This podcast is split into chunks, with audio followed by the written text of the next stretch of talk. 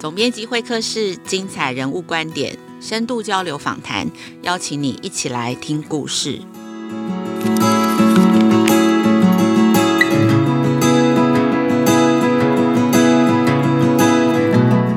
大家好，我是雅慧。呃，今天的总编辑会客室邀请的是王永福哦，杰福国际的总经理，现福育创的共同创办人，大家都叫他福哥哦。他最知名的履历是企业的讲师，他定位自己是老师的教练，他的客户遍及台积电、Google、微软等大公司哦。去年首度在线上学校平台好好开教学的技术这门课，不到一个月哦，就募资破了千万，刷新平台开战以来的记录，然后有超过六千位老师哦购课。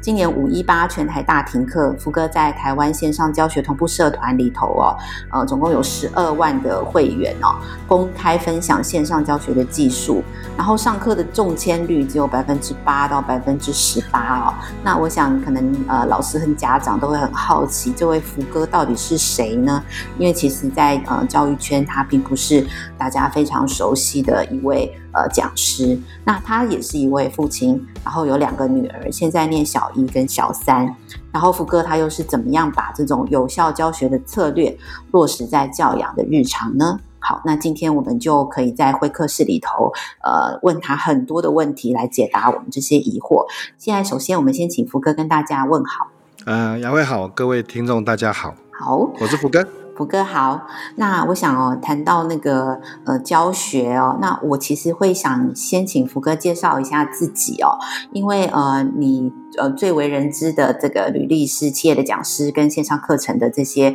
讲师跟作家。那你在成为企业讲师之前，到底是怎么准备自己的？其实你主要的经历是工地主任跟保险业务，可不可以介绍一下你自己是怎么样走上这个专业教学的这条路的？OK，我今年五十一岁了，但但是其实我担任讲师就是这十几年的事，就四十岁之后，三十八吧之后才开始的。那在最早的之前，其实我我有三个学位了，第一个读的是土木工程，然后所以我毕业完之后，五专毕业完之后就去工地当了工地主任，做了七八年的时间。那但是我一直在想说，这是我一辈子的工作吗？其实我大概每隔三五年就会想这个问题，想一想，好像工地似乎不会是我一辈子的工作。所以二十九岁的时候就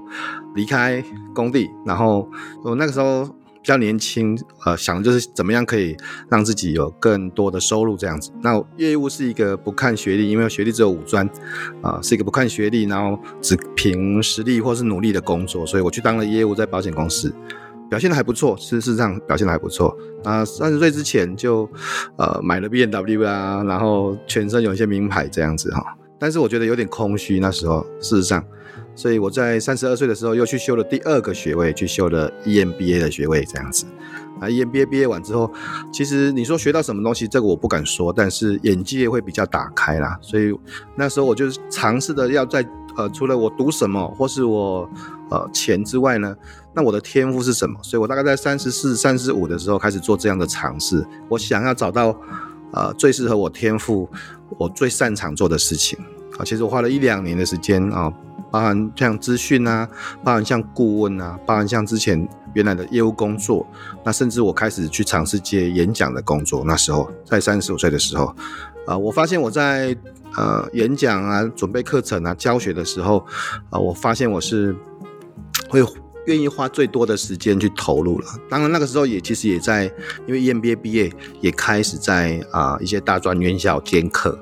啊，所以我我发现我对教学这件事情，我对演讲这件事情，我会花最多的时间，愿意去投入，会耐着性子一直付出这样子。所以大概在三十六、三十七左正式成为呃职业讲师，呃，成立自己的顾问公司，然后开始做这份工作，这样子到现在大概十三、十四年的时间了。那福哥，我很好奇，因为您您刚刚说你那时候想要转换工作的时候，其实你的目的是想要去呃发现你自己的天赋。然后去看你自己最擅长做什么。那你刚刚是有说你在发现你在当老师或是讲师的时候，你最呃愿意去投入你的心血。可是你你你看到你有什么样的天赋，是你觉得是很适合当一个老师讲师？你觉得你的这个天赋在这个职位上是什么？呃，应该是说，我觉得我当初在呃业务工作的时候，其实我也是内部讲师的，而且是因为那时候公司每一年都会评选呃年度业务讲师、年度的绩优的老师。其实我大概每一年都会中，就是所谓的超级讲师这样子。在那个时候，那是但是那是属于公司内部啦。那后来我去，哦，我说我去大学去科技学院去教课这样子哦。呃，我觉得应该说，我先定义一下，我觉得所谓的天赋啊。不一定是你一开始就很擅长，因为你都总是要学习嘛，哈。但是一定是你会愿意花时间、耐着性子去把它练好的事情。我的意思就是，譬如说，呃，你可能你在做一件事情，呃，举个例子啊，像我很不会整理资料，你叫我整理资料，我大概没有一分钟的耐心，我就会不行了这样子。但是我可能会愿意花一天、花两天、花一个礼拜去把一门课磨好，准备一场演讲。那你只要有一些事情是你非常愿意耐着性子去把它做好的，因为你想做，而且愿意去做，你慢慢的一次一次一次，慢慢的就会越来越好。这其实是反而是我对天赋的定义哦，很特别。所以这天赋不一定是你最会唱歌或者是什么跳的，就是口才演讲比赛第一名，反而是你你最愿意投注热情的地方。愿那有耐心去把它做好的地方，去把它磨好的地方，嗯、因为你就是因为你愿意花时间，它才会越变越好。嗯，这蛮有趣的，这是一个很特别的提醒。所以其实是往内观察自己。嗯、因为你看有一些东西啊，譬如说啊，我们有时候讲说一些什么小天才啊，怎么样子啊，那他可能只是某一次有一个很好的表现，可是他如果不愿意持续的投入。长期来讲，他不会真的出类拔萃的。了解。那谈到教学，其实我在看相关资料的时候，我觉得福哥有一句话让我觉得是醍醐灌顶啦，就是说，你其实谈到就是当老师说的越少的时候，学员才会学得越好。那可不可以谈一下你自己在这个有效教学的理念跟你的策略是什么？嗯呃，当然，很多人一听到这句话，说的越少，教的越好，就会想说，那是不是叫老师不要讲？哎，其实这句话只对了一半啊，因为真正的核心是，那你怎么可能说的越少，却能够达到有效的教导，让他学得越好？一定是要设计一些很多的学习，跟很多的互动。譬如说啦，哈，啊，像我很喜欢跟老师们讲说，要做一些小组讨论。那小组讨论的这个动作，其实老师出了题目之后，讨论说话的就是学生嘛。学生在讨论，在互动，在发表。那那个时候老师是没有在讲话。可是老师没有在讲话，不是表示老师没有在教学。他必须要去设计好，那要让学生讨论什么主题，然后在这个主题在讨论的过程里面，有没有在正确的轨道上面。其实所有的小组讨论这个事情，呃，老师都已经要先。预期所有每一件会发生的事情，然后譬如要控制好时间，要安排好发表，那这是小组讨论。譬如像演练，也我很喜欢跟老师讲说要设计一些演练，那演练也要这么做啊。你到底希望演练呃怎么发生？老师要怎么说、怎么做、怎么做示范，那学生才能够去做。那你看，像在演练的过程里面，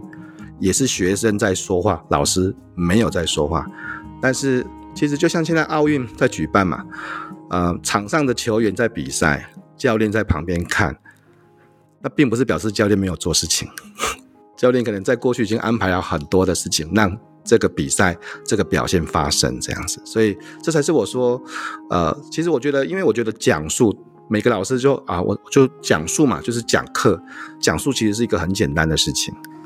但是讲述的过程里面，学生有没有学习，并不是讲了之后就会有学习，而是要让学生参与，让学生去发表互动，让学生成长。我觉得可能在讲这句话的过程背后有一个潜台词，是老师要做好所有的准备跟规划。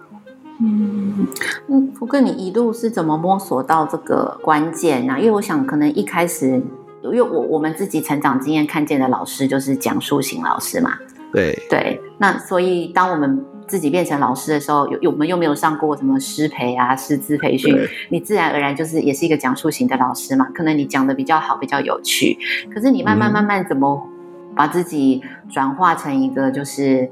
呃讲很少，可是就是让学生学会的老师，这个中间是怎么转化这样子？其实一开始我有几个重要的学习点是，包含说像以前我在呃公司内部当业务讲师的时候，其实我们也受过国外的一些训练，好像 workshop 的训练，这是一个。我在读 EMBA 的时候也遇到非常好的老师，就是我说的典范的那种老师，他会安排好所有的课程。啊，像这种人力资源管理这种很硬的课程，它也有办法让你很忙啊，然后你就很忙，然后呃，他就是负责把课程规划好，让你在整个轨道里面运行，有很多的参与。所以我其实有很幸运的，先有一些好的启蒙，然后但是后来我进到职业讲师的这个路，我觉得说职业讲师是一个非常啊实际磨练而且残酷的舞台啊。我常常讲说，并没有呃不好的职业讲师，因为不好的职业选手都被淘汰了。我们在我们的工作，因为你看我们的学生就是一些上市公司的一些呃主管或是工程师，呃，他对你的表现跟反应是毫不留情的。呃，我曾经遇过听过一个呃状况，就是有个老师在呃企业内部训练，第一堂课有六十个人。第二堂课剩下三十个人，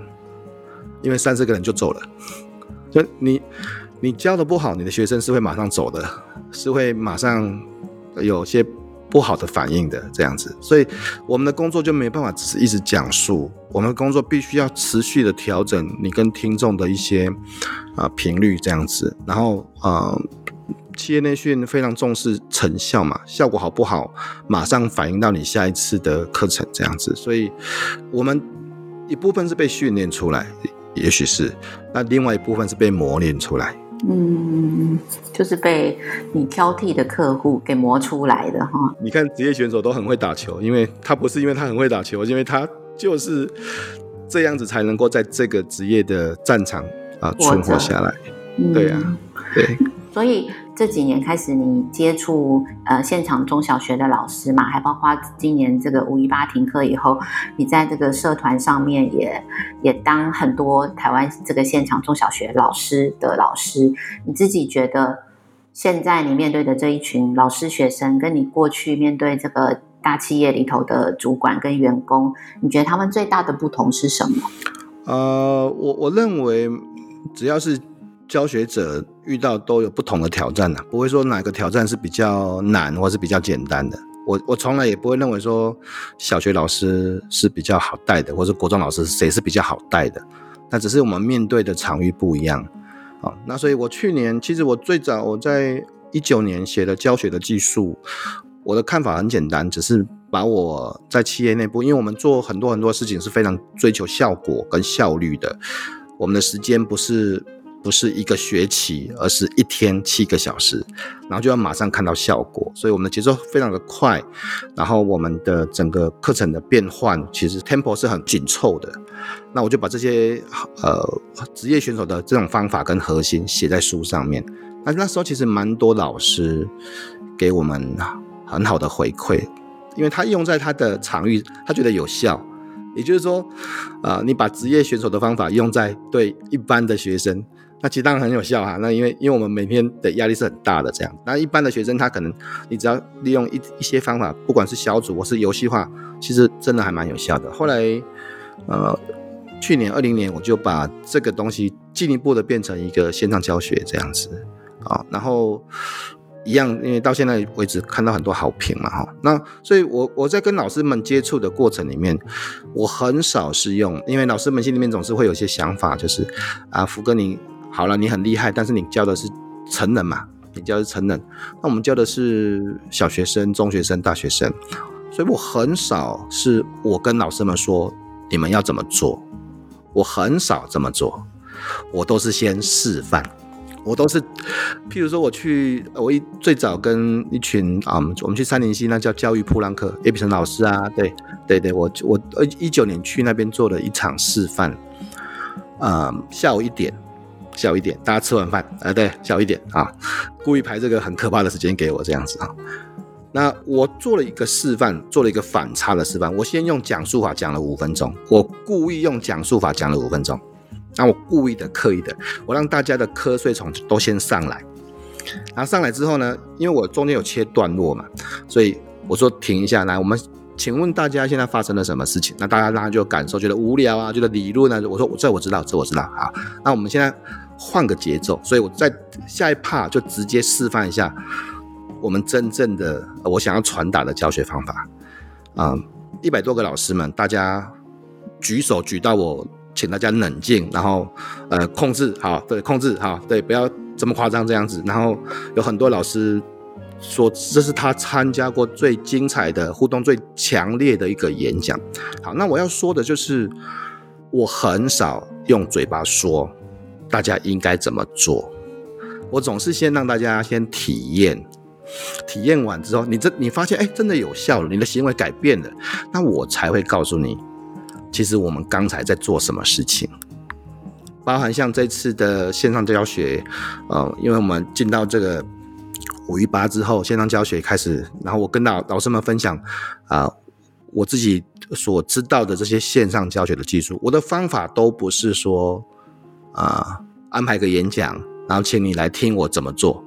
这个这个没有用。是因为你也没有感受到，所以我都是先示范一样，我都是先示范。所以我的线上教学是分了两大部分，前面那一段我先示范，我就真的拿一场，因为我我出了一本书叫《工作与生活的技术》，我把这个本来在实体所举办的签书会演讲搬到线上来，我让你感受到线上其实也可以有很多的讨论、互动、参与、聚焦，然后忘记时间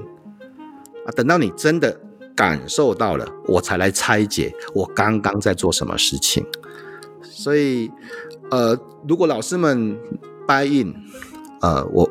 之所以很多老师们觉得，哎，我的方法可能对他们有一些帮助，并不是因为我说了什么事情，不是，而是我都会先做给大家看。嗯，可以分享一下那个噗浪客五分钟的讲述之后，让大家起死回生，然后一百多人一直举手，你到底做了什么？呃，其实有时候东西很简单诶，就当只是大家不相信而已。就是，呃，其实有两个核心，第一个就是你一定要先建立好团队，就是你因为所有的教学互动，包含像小组讨论，甚至像简单的问答，甚至像啊、举手这些东西，选择这些不同的教学的方法，你背后要面对的不要是个人，因为。你要先把呃所有的人变成一个小的团队，像三个人或四个人的团队这样子，然后再第二个要导入游戏化的机制，加分啊、奖品啊、排名啊、荣誉这样子。那做了这两件事情之后，会有几个微妙的化学反应。之所以我们的学员他不互动、不参与，其实有一些问题是社会压力、群体或同侪压力的问题。你举手。而是表示你很讨好老师吗？或者是说你是怎么样很特别吗？啊、如果面对个人的时候是这样子，所以很多老师们说，我明明有安排很多的互动啊，我安排很多的问答，但是我发现老师们不参与。那这个原因是因为你是跟个人，这个现场一百个人，也许大概只只会有五六个人，他是可能比较积极的，这我相信。可是当你把它变成团队之后，他的所有的努力就不是为了他自己，他是为了他们这个 team，所以他的表现，第一个会受到他们同侪的赞许，哦，你你替我们小组争取荣誉，对不对？然后第二个，团队跟团队之间的竞争会上来，那这个时候再导入游戏化啦、积分机制啊，那几个简单的小奖品，整个规划好之后，你就会看到现场的气氛有大幅度的改变，非常非常大幅度的改变。所以就是一个很小机制的设计，哈，就是让大家的表现从为自己变成为团队这样。对，因为这个东西是也是我们在企业内训，你看很少人相信说真假的。你记得企业内训，像好像台积电的工程师，或者像一些上市公司的总经理啊、副总、高级主管，他们真的也会为这些教学游戏化的过程而努力吗？你看到之后才会相信，就会为了一个小小的积木，我会看到一个上市公司的副总会跟他的经理啊、副理讲说。那个奖品我要带回去给我的小孩，然后每个人都很认真，超认真的。对，那所以当然，其实呃，我之前跟很多老师们分享，不管是团队动力跟游戏化的时候，有些老师们会有个抗胜啊，然后会不会因为有些研究会讲会不会这个用这些所谓的外部激励啊，会伤害他们的内部动机这样子。其实会有这样的研究，因为我我现在还在读博士班，我论文写的是教学啊，我常常这样的回答说，但是有个问题是，你的学生连内部动机都还没有啊，他还没有被点燃，他需要一点外部刺激才能够点燃内部动力，所以这是一个顺序的问题。OK，很有趣。那我想请问一下福哥，刚好你的两个小孩就是在小学阶段，小一跟小三，两个宝贝女儿。那你这么会教学，这样子，你在教养中怎么去实践你教学的技术？怎么样不会就是太过于不及这样子？啊、我我不敢说我跟我的女儿我用了什么教学的技术，但是有一件事情是我做的，就是我我觉得我做了不少。我啊、就爸爸妈妈当然。花时间陪伴，还有自己的示范这样子的。好，所谓的自己的示范，就是我举几个例子啊，像我带着我们的孩子们会放假的时候啊，像这阵子有时候疫情，然后没办法去学校，是放假的时候没办法出门，那我们一开始就会规划我们今天要做什么事情，因为我自己本身平常都会拿便利贴来规划一整天要做什么事情，那我就会带着我的孩子用，因为他们还不熟悉便利贴条列式的东西。我就带他们画心智图，所以我的孩子国小一年级、国小三年级，他们算是很熟悉心智图了。那心智图，呃，一天大概有八到十个工作，从早餐，然后然后写功课，然后呃玩，然后午餐，然后下午什么睡午觉，这些事情他就列起来，一一整天大概可以列到八到十件事情。然后我们就真的按表操课，他们有次序，然后我们会先决定工作项目，就是一天要做什么事情，然后次序，然后每一件事情要花几颗番茄钟。我的小朋友对番茄钟很这很清楚的这样子。然后他们开始写功课的时候，我真的会拿计时器在他们旁边，就番茄钟二十五分钟，真的。一人一个吗？呃，就放在中间呢、啊，我们就去我们现在开始计时啊，然后哦，两个一起写功课，哦，对，然后开始写功课，然后时间到二十分钟一到，我一定说好休息了，休息了，然后可能他们一开始我们就决定说今天是要做两颗番茄钟，还是三颗番茄钟这样子，他们自己决定的，他们自己决定的，然后我是真的会这样子去，呃，时间到的时候要他们休息，然后再下一个番茄钟这样子，所以，嗯，因为这是我平常工作的方法，我自己。他们也看到我是这样子工作的这样子，然后所以他们很适应。然后像我喜欢看书，家里面有一些我写的书啊，而且很买了很多书。呃，我的女儿自然喜欢看书，她不是因为我叫她看书，是因为我这么做。那我们家我像我的家里面没有电视，我喜欢看电视，但是我们家没有电视，因为因为呃看电视对我来讲是呃 time killer 这样子，呃时间杀手，所以。我们家自然而然的不会有这个问题，这样子，所以大部分你说我怎么教孩子？如果让让我有一个啊最大的想法，就是我总是自己做得到的事情，啊自己这么做的事情，然后我影响了孩子，他觉得很自然的也这么做。那当然天赋啦，天赋如果可以的话，我是很希望，因为我说过我如果我，这十几年工作的还蛮开心，是因为我做我喜欢做的事情嘛，因为我有耐心会投入的事情。那我也很希望可以给孩子们不同的刺激，啊、去找到他们真的适合或是喜欢做的事情，有耐心投入的事情。像两个孩子的，呃，喜欢的就不太一样。嗯，所以他们才小一，他们的番茄钟也是二十五分钟一个 session 这样子吗？还是他们会比较短一点？对对对，没有没有没有，二十五分钟差不多，其实还蛮短的，二十分钟也也蛮短的。他们。平常有时候写功课都要写到两个番茄钟或是三个番茄钟才会写完，啊，所以他们也很适应，觉得很开心。那呃，其实倒是有朋友说，哎、欸，那你们家孩子有点可怜呢，写功课也要计时啊，番茄钟。我说，我我说我就问你一句话了哈，因为像我本身啊，平常也有在比那个铁人三项啊，有在运动啊。我说，如果我要你跟我一起训练啊，做运动训练，跑步啊，或者骑脚踏车，那。两个选择，第一个是你不晓得要做多久，反正你就跟着我做，就是这第一种选择。第二种选择是我告诉你说，我们每训练二十五分钟就会休息五分钟，训练两个 section，那你比较喜欢哪一个？是没有时间的，或者是有二十分钟两个 part 的这样子啊？所以就是这样子啊，因为让孩子们其实很清楚的知道，反正我们要做功课，那就今天就是二十五乘以二这样子。那其实他们也蛮适应的，而且适应的很好。嗯，OK。那那像福哥你这么会教，然后最近呃五月六月又都这个小孩都在家上课，然后你都看得到老师怎么线上教学这样子，他们的老师知道你是福哥吗？就是你怎么维持亲师关系呢？你会不会忍不住想要然后提一点建议呢？我觉得这个问题很有趣，因为前两天前两天我女儿的老师写一封 email 给我。说他在参加一场演讲，就是林依晨老师的演讲，看到我的照片了，然后他看到我的照片，然后他就说，啊，不晓得我最近还有没有演讲，他想要参加这样子，我女儿的老师这样子啊，啊，所以你你从这边也知道说，其实基本上我不会有太多干预啦，我也不会跟老师们说，啊，我我是谁啊，我怎么不会不会不会，因为因为。因为每个老师他的专业，每个老师有他的辛苦的地方啊。但是我会提供一些资源呐、啊，比如说前从五一八开始，然后，哎，我知道像呃叶秉成老师变成那个台湾线上同步教学社群，我就我真的有提供给我们我的女儿的老师们说，哎呦这个社群还有这个资源啊。那比如说我写的那个线上教学的技术那个免费的电子书，我也会传给他们说，你们自己可以参考，但是我不会干扰，也不会介入。所以，我相信那个老师一定没有看我给他的电子书啊！真的是前两天，就在录音的前两天，他一个 email 给我，那上面有截图说，那个王爸爸，我看到你的照片，我在参加一场演讲，看到你的照片，我自己心里就觉得，哦，好，我知道，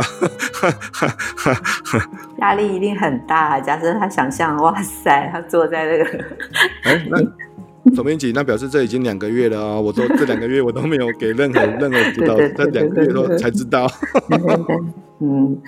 所以其实还是要那个去。那那你觉得从家长的角度，你觉得可以怎么样协助老师，就是可以让帮助他们做得更好？呃，我认为老师哦，或者同学生都是这样，就是特别是老师，他就是表示他有很好的学习自学能力嘛。我们要自己自学，然后去教人。我觉得这次的线上课程其实完全的掌握了这件事情，就是因为每个老师都遇到同样的状况，当然是不同的挑战了。但是你就一定要先自学，然后之后才可以去教人嘛。因为你遇到一些不同的改变，线上的环境，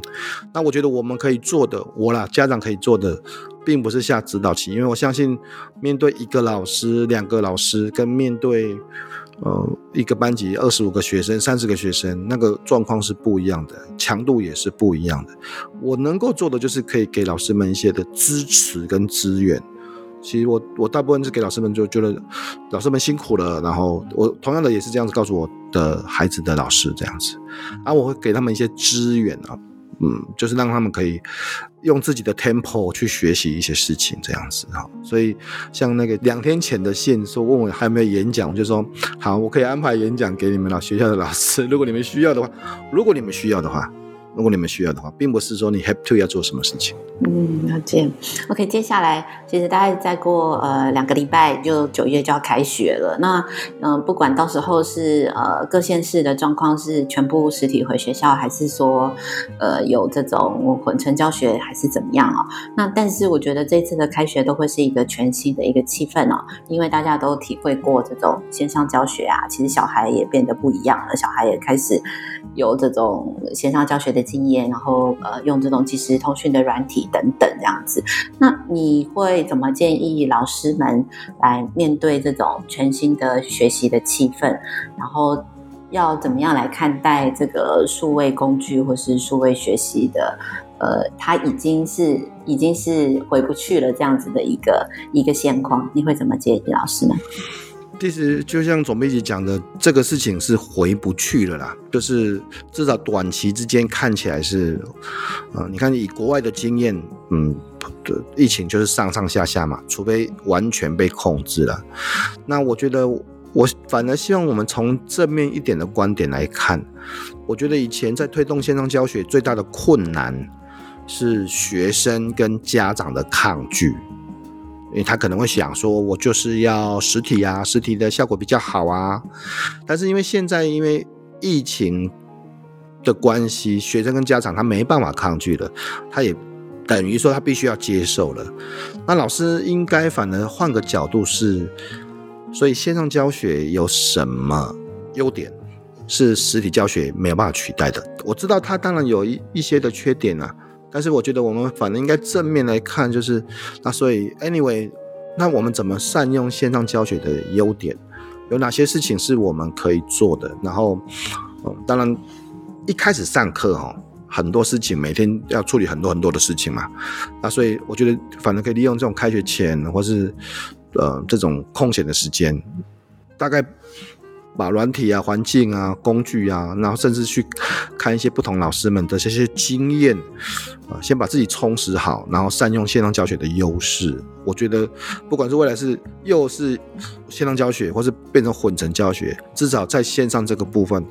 哦，我觉得熟悉才会自在啊。自在才会享受。我想很多老师们一开始上课，一开始做实体教课的时候，第一堂课也是不熟悉嘛，也是不自在嘛。那线上教学只是让我们又重新的适应一个新的教学环境，这样。但是真的，我其实在这一段时间看到很多老师们越来越自在的啊，自在，然后而且越来越有自信了，这是一件好事情。好，那今天非常谢谢福哥哦。那假如说听众对于今天的访谈想要了解更多，那也想要呃知道更多这个福哥关于教学的技术、线上课程的相关资讯，或者是线上教学的技术的相关资讯呢，我们都会放在节目的资讯栏里头哦。然后七月中我们播出总编辑会客室跟教育笔记的时候，其实蛮多听众回馈，想要听很多关于父亲在亲子关系中的亲子教养的角色啊，怎么跟小孩对话呀，以及亲子。之间怎么沟通这些议题哦？那我相信，呃，今天听完这一集的节目，大家应该跟我一样哦，都从福哥这边学习到很多。那我们谢谢福哥，也请福哥跟大家说拜拜。谢谢大家，今天很开心可以上这个节目。谢谢亲子天下 Podcast，周二谈教育，周四聊生活，周五开启好关系。欢迎关心孩子教育教养的你订阅收听 Apple Podcast，请给我们五星评价。想听什么样的节目，也欢迎大家继续来许愿池。给我们回馈，我们下次见。下次见，拜拜，拜拜。